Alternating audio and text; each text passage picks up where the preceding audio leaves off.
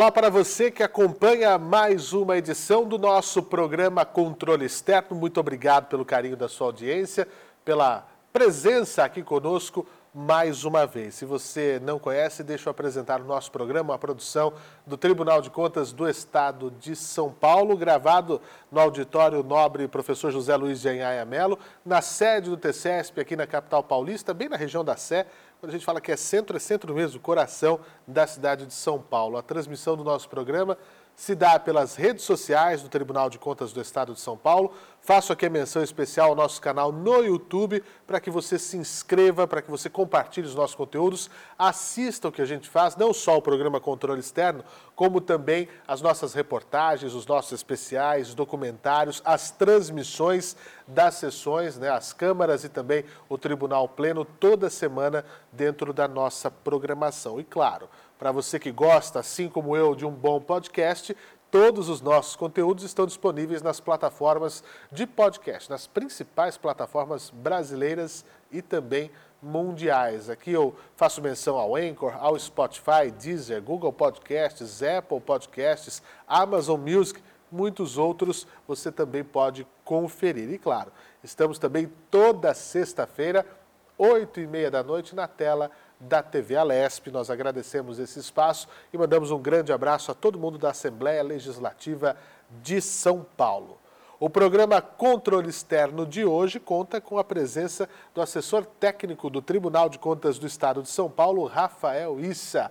Rafael, muito obrigado pela gentileza em nos atender, em vir aqui falar sobre um assunto tão importante que é a nova lei de licitações. Seja bem-vindo. Imagina, muito obrigado. Eu que agradeço pelo gentil convite e espero que a gente consiga dialogar e trazer algumas ideias sobre a nova lei. Sem dúvida, sem dúvida. Deixa eu apresentar o nosso convidado, doutor e mestre em Direito Administrativo pela Faculdade de Direito da USP, pesquisador visitante na Universidade de Paris 2, Panteão Assas, esse é o nome correto? Isso. Muito bem. Também especialista em Direito Administrativo pela PUC, a Pontifícia Universidade Católica de São Paulo. E como já dissemos, atua hoje como assessor técnico no Tribunal de Contas do Estado de São Paulo. Tem experiência no setor público, tem experiência no setor privado, né, no governo do Estado, escritório de advocacia e hoje é, nos premia com toda essa expertise aqui no Tribunal de Contas. É um prazer mais uma vez, eh, Rafael, e falar sobre um assunto tão importante, né? Exato, exato. Uma, na verdade, a alegria é minha né, de compor o tribunal como assessor. É, eu tenho buscado, né, na minha trajetória profissional, é, observar o direito administrativo por, vários, por, várias lentes. Né? Então, já tive experiência na, na iniciativa privada, depois no governo do Estado e agora aqui no, no controle externo. Acho que isso ajuda a ter uma, uma melhor compreensão do, do direito em suas várias faces. Né? Sem dúvida. Agora, a questão é o seguinte: eu te acompanhei em um evento em Araraquara, né?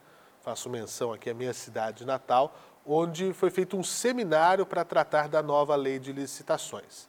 E lotou o auditório, mais de mil pessoas presentes. Foi transmitido ao vivo, inclusive você pode assistir nos canais aqui do YouTube, da Escola Paulista de Contas Públicas, da EPCP é, é, mais de duas mil pessoas acompanhando ao vivo, fora uhum. o que uhum. depois as pessoas assistiram. Uh, e quando eu saí do, do auditório, nós estávamos em Araraquara, bem no centro do estado, eu vi veículos de prefeituras, né, os, os veículos que levaram os, os servidores, enfim, para lá, de todo o estado de São Paulo. Ali eu tive uma dimensão, falei, gente, essa nova lei, e já é uma coisa um pouco diferente, que até vou comentar contigo sobre isso, ela está pegando e a, a, a, eu fico feliz porque os gestores eles não querem errar, eles exato. querem aprender. É mais ou menos isso? Isso, não, exato. Este, esse evento em Araraquara, você comentou, foi uma iniciativa do presidente aqui do tribunal, o conselheiro Sim. Dimas Ramalho, com a Escola de Contas, né, de fazer um seminário para, em Araraquara, trabalhar, né, expor alguns temas, principais temas da, da nova lei. E foi uma surpresa para todo mundo.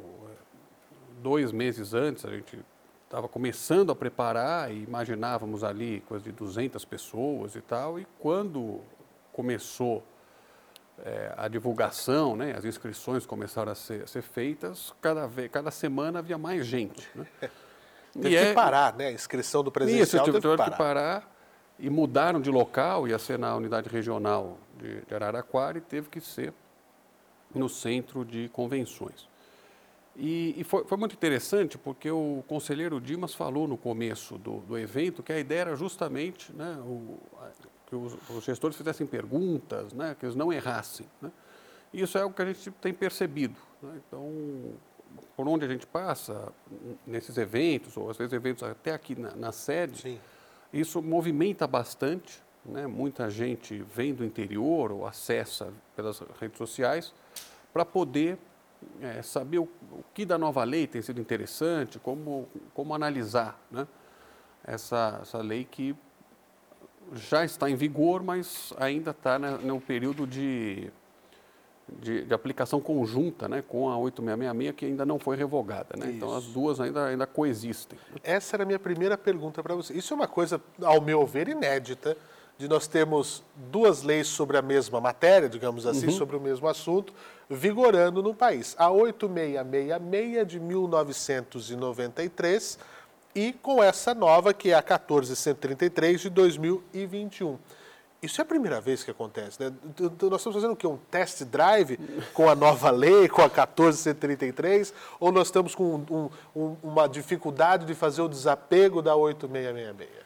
Não, ótima pergunta que eu me lembre, que eu tenho notícia, é a primeira vez que nós temos uma alteração legislativa que permite a coexistência de duas leis ao mesmo tempo. Uhum. Nós lembrarmos, né, quando entrou em vigor o novo Código Civil, em 2003, né, o Código de 2002, houve a revogação do Código de 1916 para entrar o novo.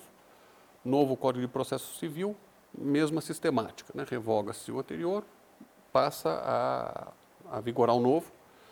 É, desta vez, e aí a sua pergunta é muito interessante, eu não sei se é uma falta de, de um problema de desapego, ou, se, ou se é o seguinte, por, por gerar um impacto muito grande em rotinas administrativas, houve essa preocupação do legislador em fazer um período de transição com as duas leis em vigor. Né?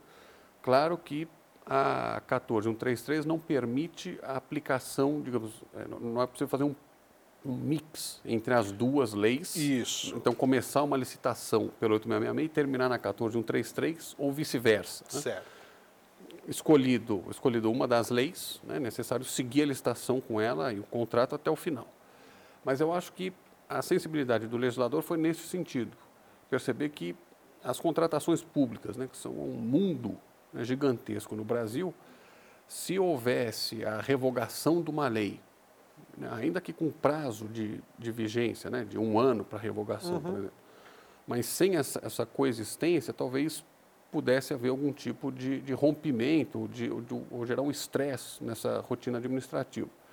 E acho, essa é a minha, minha opinião pessoal, que a coexistência das duas é por isso, né, pra, por, por esse impacto nas rotinas da administração. E, e, quando a gente fala de licitação, sobretudo esse programa nosso que tem um, um foco em trazer luz a assuntos que às vezes são, perdão, fora da, da, da, do conhecimento do público geral, por isso que nós estamos aqui, a licitação, fenômeno licitação, é algo que é extremamente abrangente. No setor público, você não faz nada praticamente. Você tem, obviamente, algumas dispensas de uhum. licitação, mas o grosso da coisa, né, eu não vou nem chutar um percentual para eu não ser leviano e errar um dado, mas é tudo via licitação. Então, todas as compras, tudo aquilo que vai ser oferecido, tudo aquilo que o poder público vai fazer, por isso a importância, né? porque é algo muito grande o fenômeno licitação.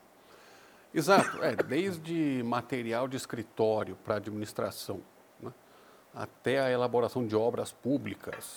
De um de clipe pontes. de papel a um túnel. Exato, tudo isso acaba. Há uma estação de metrô. Exato, tudo isso acaba estando em maior ou menor medida, mas em regra isso deve ser objeto de licitação. Sim. Né? É, e aí que vem então essas, esse cuidado né, em, em, se alterar um regime como foi feito, o regime jurídico, né, e o cuidado com a, a manutenção, né, a continuidade das, da administração e das rotinas que já são implementadas desde 93, né, pela, pela administração pública. Agora, eu queria que você, se fosse possível, Rafael, elencasse, né? Nós vamos entrar com, já estamos, né, com a 14133. Uh, tem um prazo final né, para vigorarem as duas e aí somente essa vigorar. Quais são os principais pontos que a gente pode destacar da nova lei de, de licitações? É, eu destacaria, é, nós temos alguns pontos. Né? Primeiro, a ideia do reforço a uma governança interna da própria administração, especialmente uma organização administrativa para contratações. É, em segundo lugar, nós temos a questão de um regime diferente de nulidades dos contratos em relação ao 8666. Né? Temos também como pontos de, de, interesse, esse é um ponto que tem chamado a atenção de muitos estudiosos, a questão dos regulamentos na nova lei de licitações, que ganharam é, mais, mais, relevância do que eles tinham na 8666, então os decretos ou regulamentos internos dos próprios órgãos para tratar de alguns temas. É, temos também né, os tribunais de contas colocados também numa função pedagógica, né, então, via escolas de contas, e nisso é, o evento de Araraquara já né, é um, exemplo, um dessa, exemplo dessa atuação, né, de, troca de ideias e de, estímulo aos debates né, na, na, no âmbito da, da, das licitações junto aos gestores. Né. Agora, você me, me traz alguns, algumas questões que eu gostaria de esmiuçar nessa questão da, da governança das licitações. Né? O que, que a gente pode falar de alteração nesse sentido? Tá, é, não é praticamente, não é, não é propriamente uma novidade. Uhum. Se a gente pensar, você ter uma estrutura administrativa preparada para fazer contratações, isso é, é o desejável, né? para que haja uma, uma contratação eficiente. Né? Órgãos é, separados e órgãos que colaborem entre si, que atuem né, de forma harmônica para conseguir a contratação. É, porém, a lei trouxe algumas ideias é, muito fortes, por exemplo, de segregação de funções. Né? Então, separar pelos riscos ao sucesso da contratação, e não são só riscos de corrupção, mas riscos é, da, da, contratação não dar certo, né? tecnicamente haver algum problema. Isso é, a lei trouxe essa ideia de segregação, então, por exemplo, não seria desejável que o ordenador de despesa de um contrato seja o mesmo que o fiscal do contrato, né? porque você, o, bem ou mal, quem ordena a despesa tem uma função um tanto de controle daquilo que foi feito. Né? É, mesma coisa o gestor e o fiscal, necessário separá-los. Né? É, tem também é, a, a ideia, junto dessa governança de órgãos é, colocados em linhas de, de, defesa como as principais técnicas de governança pública Sim. e privada fazem, né, de controle. Então, uma primeira linha é, coordenada, né, é, integrada pelos próprios agentes envolvidos naquela contratação, né, que seria o pessoal da própria repartição. É, numa segunda linha, né, a, a Procuradoria Jurídica e um órgão de controle interno, da, daquela secretaria, por exemplo, e na terceira linha, aí que eles colocam o Tribunal de Contas e um órgão central de controle interno do, do Poder Executivo. Né? Então, essa colocação em linhas também é, colo, é, impõe né, o dever de, de diálogo entre as linhas. Né? As, é, se gente pegar as principais técnicas de administração, as linhas elas interagem entre si. Né? Um alinhamento então, mesmo. Né? Isso, alinhamento. Então, é necessário ter essa, esse diálogo e essa interação entre os, os componentes de cada linha. Né? Uhum. Então, essa já é uma. Aí sim, nessa questão das três linhas, é algo, acho que um tanto diferente, algo realmente inovador que a gente vai, vai precisar entender nos próximos meses e anos como que vai ser essa interação entre todos. E, e mudanças em relação ao planejamento das contratações? Assim, também a lei trouxe evidentemente, do ponto de vista da boa administração pública, é, ter um planejamento é mais do que Puxa desejável. Né? Mas ela colocou a possibilidade, né, a lei trouxe a questão do plano anual de contratações. Então, anualmente, é possível né, que a administração faça um planejamento anual e as contratações, então, se deem dentro daquele planejamento. Né? Não é só mais Então, o PPA, né, o Plano Plurianual ou a Lei Orçamentária Anual, mas ter um planejamento para as contratações. Né? Isso coloca para o gestor esse dever de pensar né, é, adiante né, como que ele vai pensar em 2022 as contratações de 23 e assim por diante. Né? Uhum. Né? Isso, isso traz assim, uma, uma nova forma de pensar o planejamento público. Né?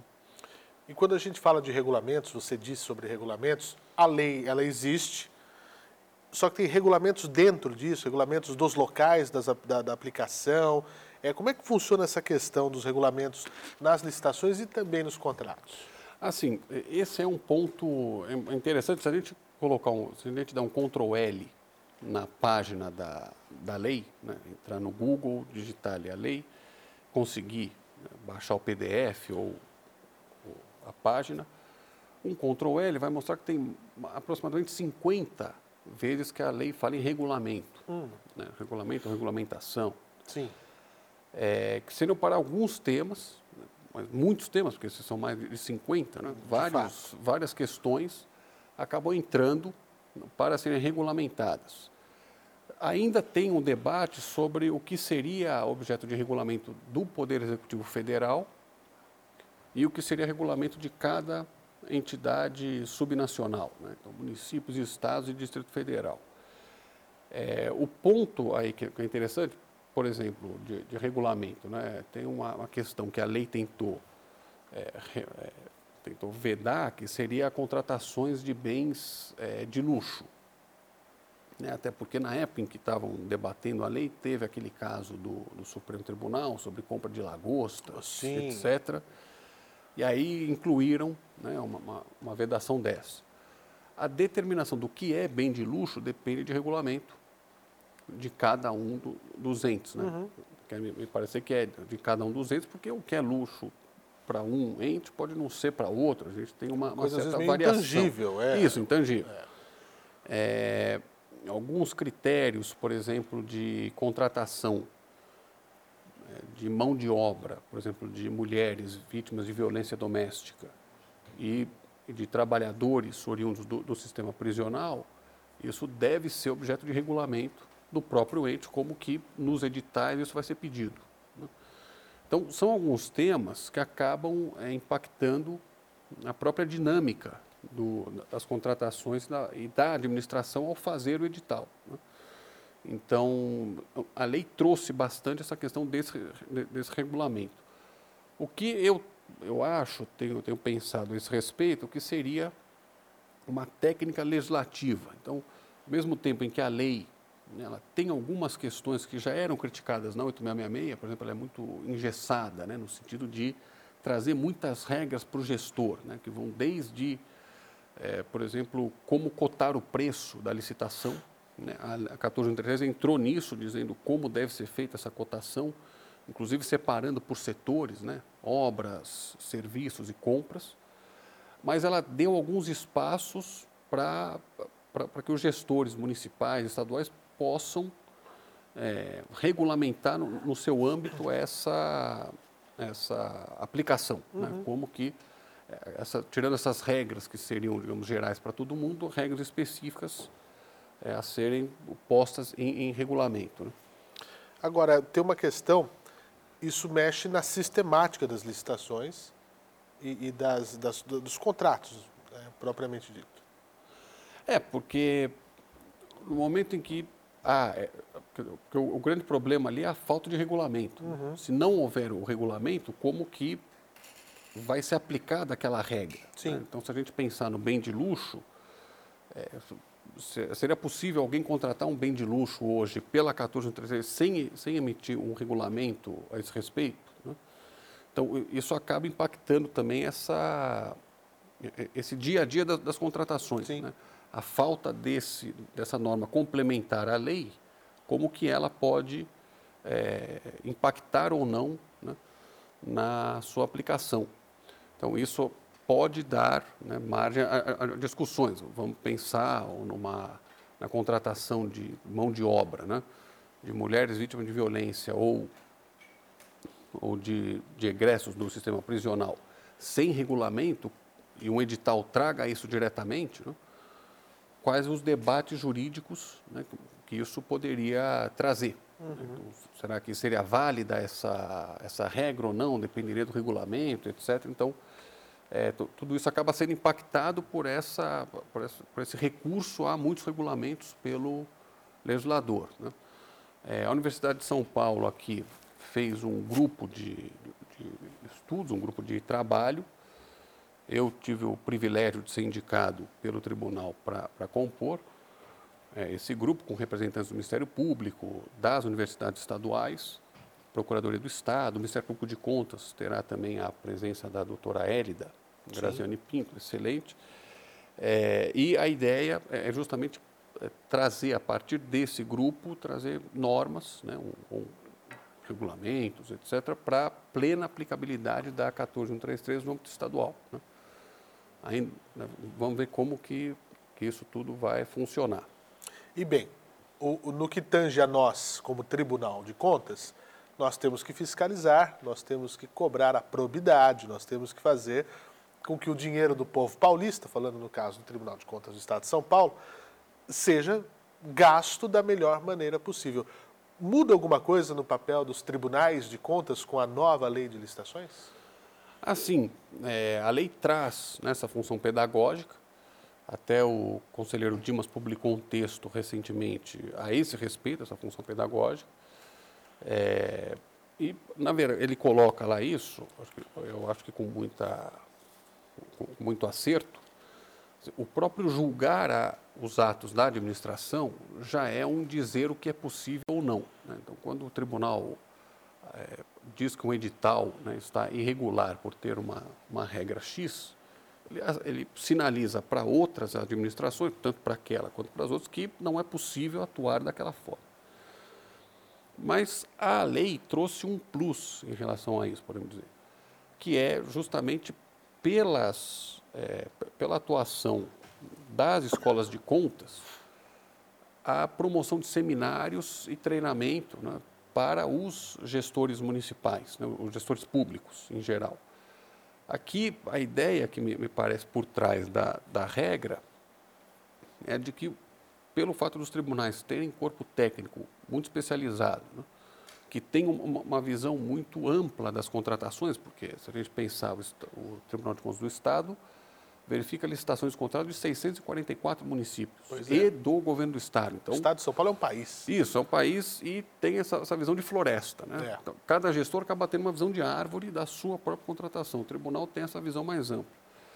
É, me, me, parece que a regra seria é, é, no sentido de que, pelo fato do tribunal ter esta visão, ele pode né, contribuir mais né, do que simplesmente julgar, mas com esses cursos, essas formações, é, para é, a formação do, do gestor, para evitar que eles errem, né?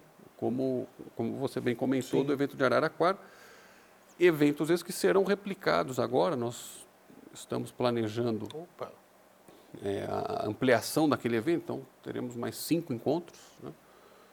em Bauru, São José dos Campos, Presidente Prudente, Registro, e São Paulo. Uhum. Né? As, as, datas ainda estão sendo é, trabalhadas, porque em todos eles o conselheiro Dimas né, estará. E, é, e, e, aí, como então tem essa, a presença do, do presidente do tribunal, então a agenda claro. é um pouco mais sofisticada, é um pouco mais é, complexa.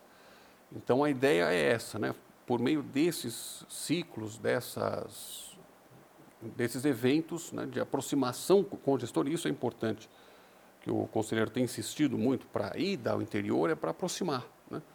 Senão fica uma coisa um pouco nós aqui, eles lá, e, e é essa interação um, que é muito importante. Né? E um desfiladeiro de, de, de, de Isso, distância. Né? Exato, né? um desfiladeiro de distância. A ideia dele, então, é com a nossa presença no, no, no interior, a gente conseguir essa aproximação né, e essa interação com os gestores. Né?